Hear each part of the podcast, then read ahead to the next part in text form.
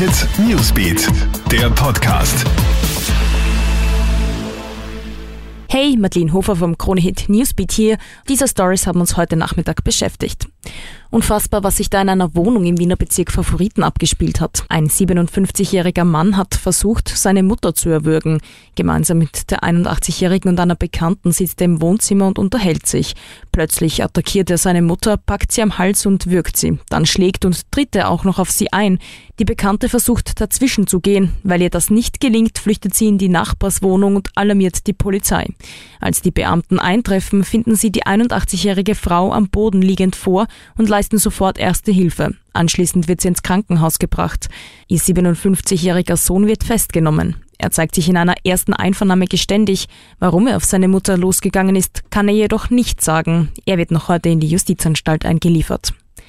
Ein Mann im Rollstuhl ist bei einem Zimmerbrand in Wien gestorben. In der Nacht auf heute ist in einer Wohnhausanlage im Bezirk Floridsdorf ein Feuer ausgebrochen. Ein Bewohner bemerkt im Stiegenhaus Rauchgeruch und schlägt Alarm. Die Feuerwehr bricht schließlich die Brandwohnung auf und findet einen Mann, der leblos im Rollstuhl sitzt. Für den 79-Jährigen kommt jedoch jede Hilfe zu spät. Auch die anderen Wohnungen sind kontrolliert worden. Dabei konnte eine Frau geborgen werden. Sie wurde ins Krankenhaus gebracht. Brandursache ist noch unklar.